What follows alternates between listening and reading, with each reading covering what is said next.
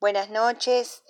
Dios los bendiga con esa bendición que dice la palabra que enriquece y no añade tristeza. Y bueno, quería compartir eh, lo que el Señor ha puesto en mi corazón y ha sido producto de lo que he mirado ¿no? en las noticias en este fin de semana y el día lunes. Hay dos, dos noticias relevantes ¿no? que, que sobresalen por encima de las otras. Una es la noticia que que bueno, que todos la, estamos escuchando en este tiempo a nivel mundial, que es la noticia de, todo lo que está pasando con el coronavirus, ¿no? Pero especialmente recalcaban este fin de semana todas las consecuencias nefastas que, económicas que está trayendo esta situación, ¿no?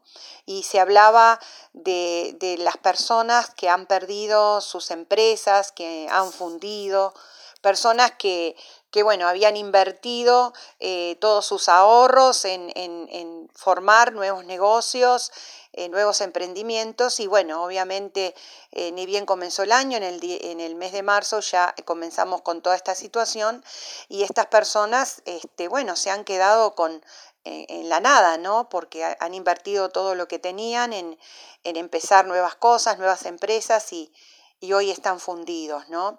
Y bueno, todas las consecuencias que también, no solamente económicas, sino en, sus vidas ha traído, ¿no? Personas que, que, han entrado en una desesperación total, personas que, que se les ha despertado este, situaciones como depresiones, eh, como ataques de pánico, personas que han querido suicidarse porque están en una desesperanza total, ¿no? Cuando no ven la salida, aún después hablaban de que después que se termine todo esto, este, se preguntaban de cómo levantar eh, la situación económica, porque es algo terrible. Entonces, eh, en general lo que hablaban y lo que presentaban eran personas desesperadas, sin una gota de esperanza, sin una, sin una perspectiva de salida, ¿no? Este, algunos hablaban de las promesas que se han hecho, que eh, muchas de ellas no se han cumplido, ¿no? Promesas de préstamos, promesas de ayudas que todavía no han llegado y bueno, eh, estas personas, por supuesto, estaban en una total desesperanza. ¿no? La otra noticia que eh, sobresalía era esta noticia de la persona que, bueno, que murió, que, fue asesinada en, Estados Unidos, pero se mostraba este, la situación caótica que desató esta muerte, que obviamente es una muerte eh, injusta, podemos decir, eh, ¿no? con, situaciones este, muy graves, digamos, pero todo lo que desató, ¿no? la violencia, ¿no? aún personas que por protestar eh, también rompieron negocios, este, dejaron a personas también en la ruina, perdiendo todos sus bienes, eh, injustamente, ¿no? Porque no tenían nada que ver con lo que pasó. Sin embargo, eh, estas otras personas, desatando su violencia, este, provocaron todo este caos también a nivel este, país. por todos lados y, también, ¿no? Personas hablando angustiadas, este, desesperanzadas también, eh, perdiendo tantas cosas injustamente, ¿no? Y yo meditaba, ¿no? En esto, oraba por esto y decía, Señor, eh, ¿en qué se ha convertido el mundo, ¿no? Eh, en, qué, ¿qué nos puedes decir en todo esto, no? Y el Señor empezó a ministrar mi vida y quería compartirles a ustedes estas cosas que el Señor trajo en su palabra, ¿no? El primer versículo que me vino fue Zacarías 9:12, que dice, vuelvan a la fortaleza, oh prisioneros de esperanza, porque hoy mismo les anuncio que los voy a restaurar el doble. ¿No? Y en otra versión dice, los voy a restituir el doble, ¿no? wow, eh, uno piensa, eh, solamente que, el Señor devolviera lo que se perdió, eh, ya sería, uff, una, un, podríamos decir un yuju de alegría, ¿no? Pero acá la Biblia dice, y esto es maravilloso, que Dios cada vez que Dios restituya nuestra vida, cada vez que Dios devuelve algo que se nos robó o que se perdió, es porque, eh, perdón, es, Dios lo restaura el doble. Y vamos a ver que doble no es solamente eh, el doble, como, como entendemos nosotros, sino que es mucho más que eso, ¿no? Ahora, eh, nos quedamos con la última parte del versículo y decimos, gloria a Dios, qué bueno. Dios promete en su palabra que Él va a restituir lo que hemos perdido. Y, y acá detenete a pensar en las cosas que has perdido. Eh, quizás antes de conocer a Dios o aún eh, siendo hijo de Dios, quizás has perdido cosas ¿no? en la vida, ¿no? Que, tengan que ver con tu área material, que tengan que ver con tu área emocional, aún con tu físico, que has perdido, ¿no? Pensá en esas cosas. Dios te está diciendo en esta noche que Él te puede restituir el doble de esas cosas que has perdido y que, que digas, wow, qué bueno, yo lo quiero, yo lo creo, que eso también es muy importante. Ahora, vamos a empezar por el comienzo del versículo, ¿no? Porque promesa de Dios es promesa que se cumple. Vos pensás que todo lo que Dios promete, Dios lo cumple. Mm, porque la Biblia dice, Dios no es hombre, ¿no?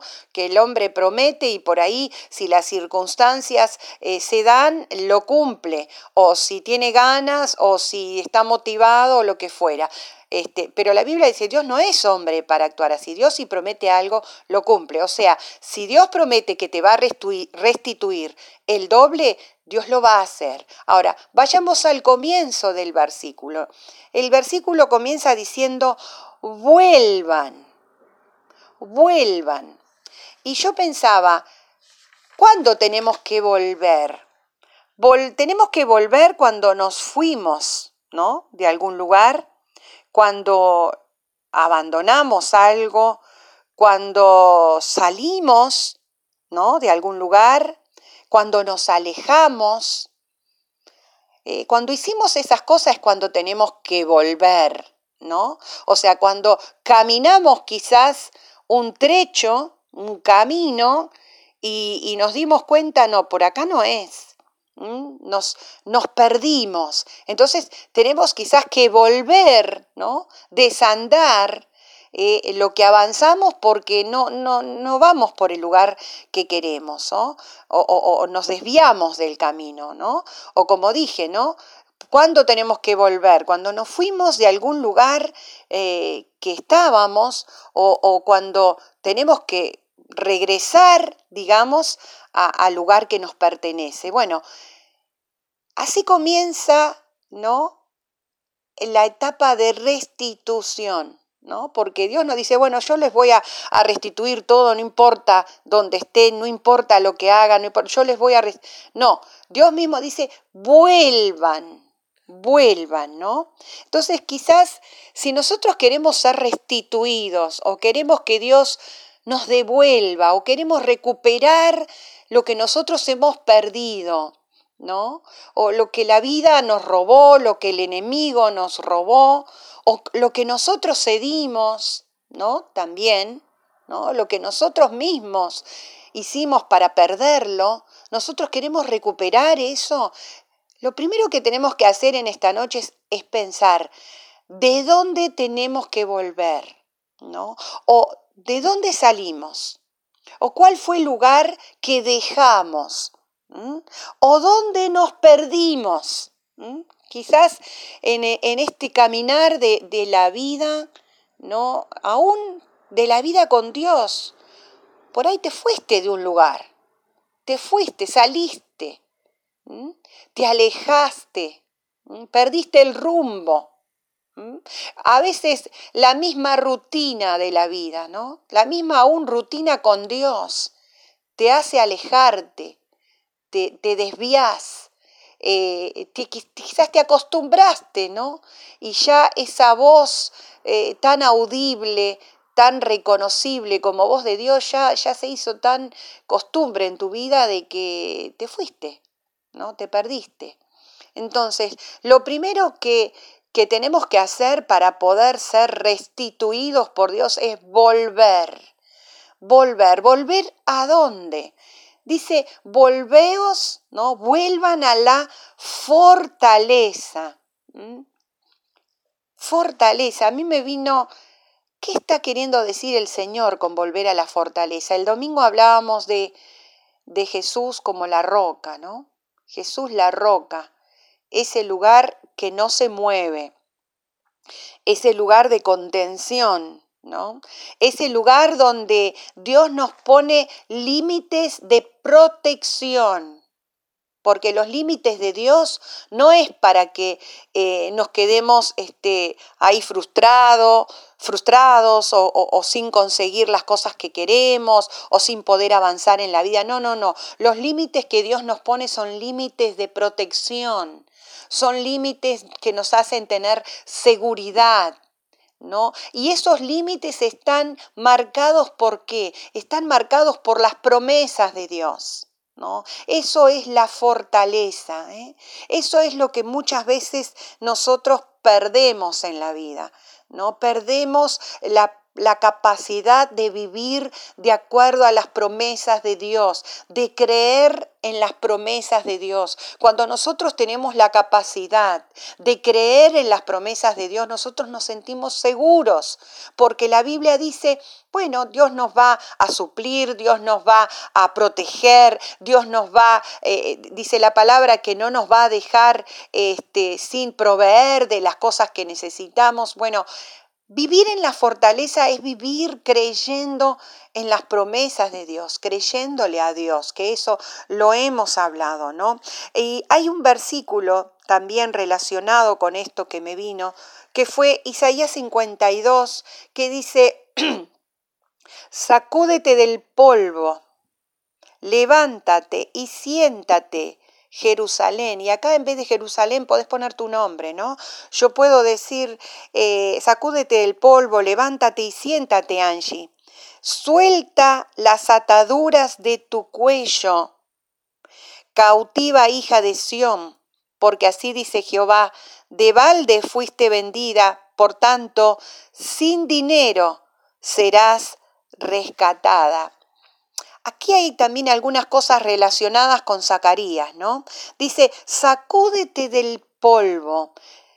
Yo creo que muchas veces nosotros nos alejamos de la fortaleza, nosotros nos, nos desviamos, perdemos el rumbo, porque venimos cargada de polvo, ¿no? Tenemos nuestra vida cargada de polvo. ¿Qué significa esto? Que nosotros tenemos un cúmulo de negatividad guardada en nuestra vida, la negatividad del pasado, ¿no? El me, me hicieron, no me dieron, no me reconocieron, este, viví situaciones parecidas y salieron mal, entonces guardé toda la carga de negatividad de esas experiencias pasadas, ¿no? Este, hay personas que viven cosas difíciles en la vida, pero todo lo que han guardado de esas situaciones difíciles son cosas malas.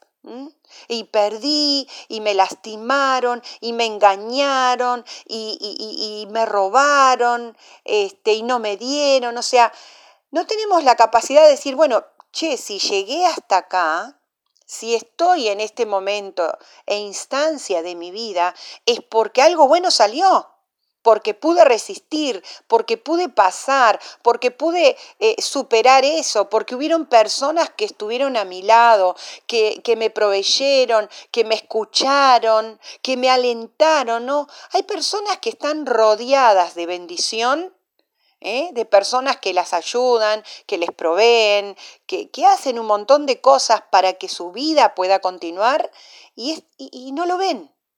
Siempre es, y bueno, soy el pobrecito, no tengo, no, nadie me ayuda, nadie me escucha, y por ahí estás hablando con alguien y no te das cuenta que le estás diciendo eso a alguien. Y ese alguien te está escuchando. Entonces empezamos a acumular en nuestra vida polvo el polvo de la negatividad, el polvo que eh, parece liviano, pero como es una acumulación de polvo, tapa todo lo que somos, tapa lo positivo, tapa lo que Dios aún me ha dado, tapa la oportunidad de descubrir que en cada circunstancia de nuestra vida podemos eh, descubrir algo bueno, podemos rescatar algo positivo. A mí me, me, me bendice tanto, me alegra tanto ver que en medio de estas situaciones, cuántas personas han descubierto dones nuevos ¿Cuántas personas han descubierto que pueden hacer otras cosas, que pueden salir adelante con nuevos emprendimientos, que pueden descubrir nuevas relaciones? Personas que quizás antes no se relacionaban tanto, qué sé yo, con sus, con sus familiares que vivían o tuvieron que irse a la casa de otros familiares y descubrieron una nueva relación con esos familiares. Eh, cosas muy buenas ¿eh? que, algunas personas están descubriendo en este tiempo, pero están descubriendo aquellas personas que han resuelto sacudirse del polvo de la negatividad. Acá dice Isaías, sacúdete del polvo y levántate. O sea, eh, si no hago ese trabajo previo de dejar la negatividad, de dejar de decir que todo está mal y que ya nada va a ser igual y que, que, que algo, sí, Quizás las cosas no van a ser igual, pero van a ser diferentes porque van a cambiar positivamente, porque vamos a cargar un, una experiencia positiva en este tiempo, porque vamos a entender nuevas cosas, porque vamos a lograr ver este, lo que quizás antes, porque estábamos cómodos y porque estábamos en una rutina, no lo veíamos, porque vamos a aprender a valorar cosas que antes quizás porque deducíamos que la teníamos o que la podíamos conseguir fácilmente, no la valorábamos. Entonces, levántate, Todo esto tenemos que hacerlo previo a la restitución de Dios. La restitución no va a venir si no volvemos, si no nos sacudimos del polvo, si no nos levantamos. Y dice, levántate y suelta las ataduras de tu cuello.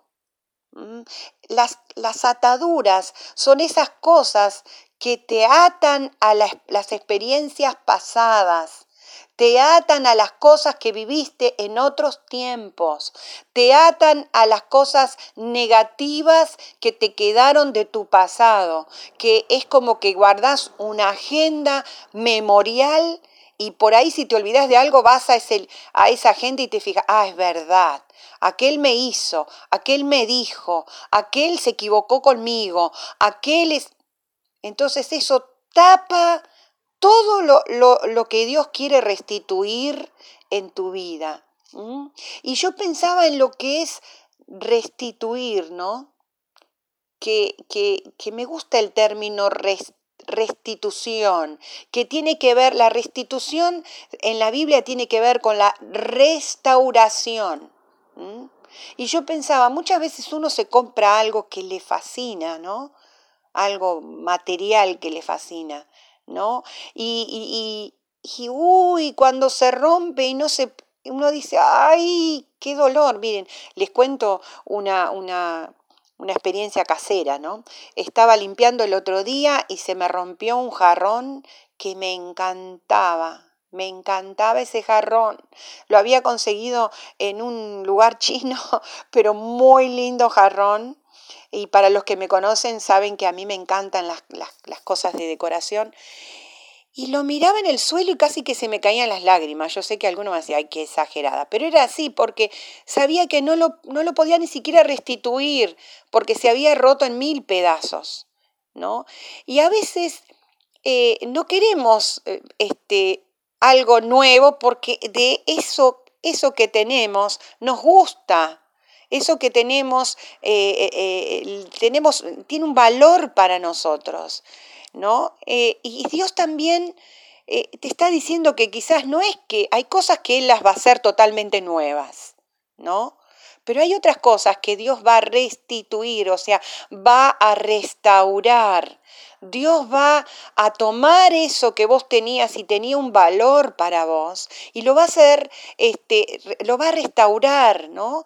Va quizás a, pegarlo, va, ¿no? Y la, y la palabra restauración en el griego tiene que ver con que justamente se toma algo que se rompió, como cuando habla la palabra de la vasija, ¿no? Que se rompió, y el alfarero la toma y la hace nueva, de tal manera que cuando vos lo veas te va a parecer que es algo nuevo, pero en realidad es algo que, que vos se había roto, ¿no? Y, y Dios lo restauró, pero lo restauró eh, el doble, lo restauró perfecto, ¿no? Como si pareciera que, que, te dio uno nuevo, pero en realidad era aquello viejo que se quebró. Esto también es lo que Dios quiere hacer en la restitución, pero eh, viene el trabajito previo, ¿no?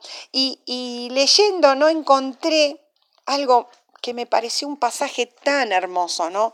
De Primera de Samuel capítulo 30, ¿no? Cuando vinieron los amalecitas y, invadieron ¿no? este, el territorio de David, ¿no? Tuvieron una pelea. Les voy a hacer, les voy a resumir un poco la historia, ¿no? Y dice que este, arrasaron con todos los amalecitas, llevaron a, las mujeres de David, a sus hijos, y en el versículo 4 del capítulo 30 de Primera de Samuel, eh, dice, entonces David y la gente que con él estaba alzaron su voz y lloraron hasta que le faltaron las fuerzas para llorar.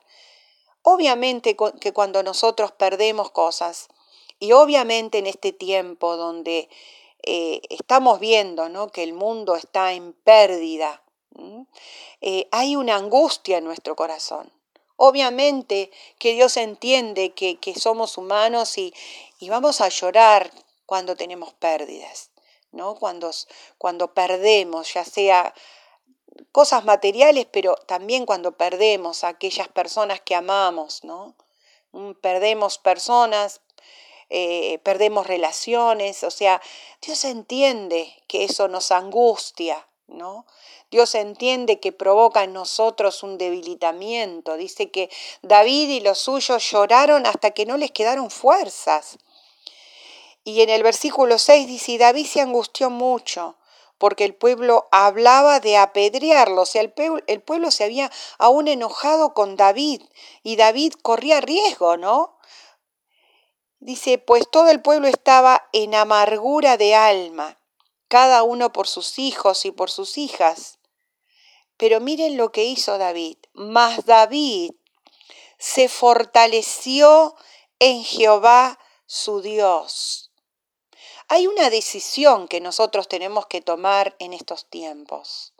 O nos fortalecemos en Dios, o vamos a, sucumbir a las noticias, o vamos a ser arrasados eh, por la negatividad que nos rodea, ¿eh?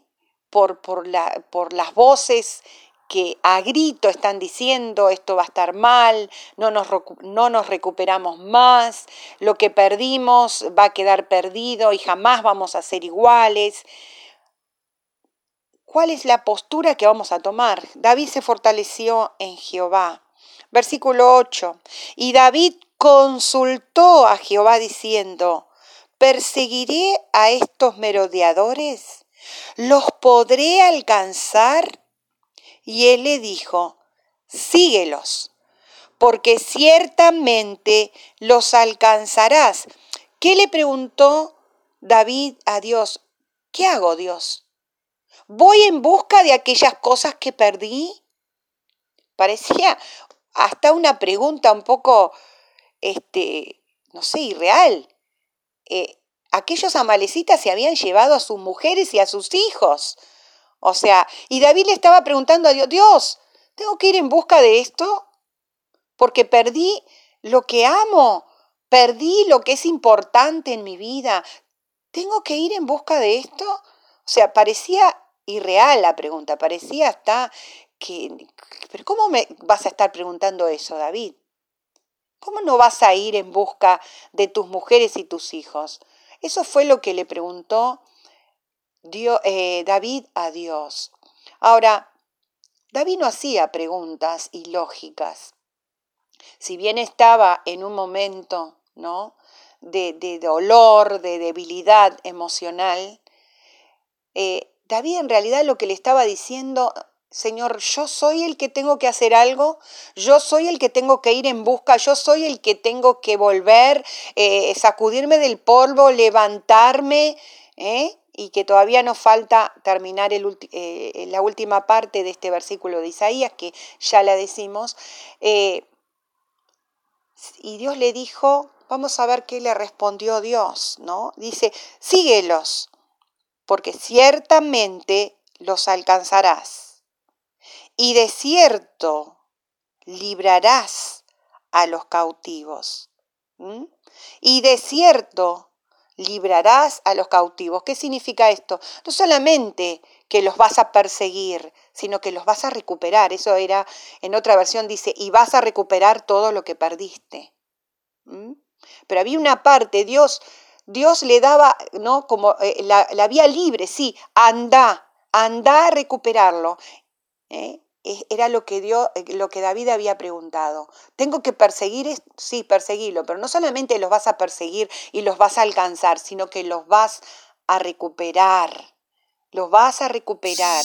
Ahí venía la parte de Dios, ¿no? Ahí venía la parte de restitución. Y como les decía en Isaías, donde dice, sacúdete del polvo, dice, suelta las ataduras de tu cuello, cautiva hija de Sión, porque así dice Jehová, de balde fuiste vendida, por tanto sin dinero serás rescatada. ¿Qué significa esto? Que cuando nosotros hacemos nuestra parte de volver a aquel lugar que perdimos, ¿qué lugar? El lugar de autoridad, en lugar de creerle a Dios, en lugar de vivir de acuerdo a las promesas de Dios, no de acuerdo a lo que escuchamos, de acuerdo a lo que nos dicen ¿eh? los que están a nuestro alrededor, que a veces son más negativos que nosotros, o lo que nos dice la gente del barrio, o las noticias, o lo que fuera, sino volver a recuperar ese lugar de autoridad. En otra parte de Isaías dice, levántate y siéntate, siéntate, es decir, Tené autoridad en Dios. Recupera ese lugar de confianza. Deja de lado la negatividad. Cuando hago ese trabajo, hermanos, la palabra de Dios se cumple. Dios restituye. Dios restituye el doble. Y dice el Nuevo Testamento, ¿no? Este, cuando habla de que aquel que deja padre y madre, ¿no? Y todo por seguir a Dios, ¿no? Y yo le agregaría por creerle a Dios, dice, ¿cómo no va a recibir en el reino cien veces más? Fíjense, por eso les decía al, al, comienzo, la restitución doble de Dios no es el doble simplemente como lo entendemos nosotros. La palabra de Dios dice cien veces más. Entonces, animate, volvé a tu lugar, volvé a la fortaleza, volvé a creer que todo va a estar bien en Dios, porque las cosas en Dios son totalmente diferentes a cómo se mueven las cosas en este mundo. Dios te va a restituir el doble, pero primero tenemos que hacer nuestra parte, ¿no? Primero tenemos que recuperar el lugar que perdimos. Y si estás en el lugar correcto, fortalecete aún más. Si estás en el lugar correcto de la fortaleza, creyendo en las promesas, espera la restitución en este tiempo. Espera la bendición sobreabundante de Dios en este tiempo. Y no solamente que la esperes, sino cuando la recibas, testificala cuando la recibas, comenta a tus hermanos, porque eso es bendición, eso nos anima, eso nos hace ver de que Dios realmente cumple sus promesas, que Dios, si lo hizo con, con tu hermano, lo puede hacer contigo, ¿eh? o viceversa. Así que Dios te bendiga.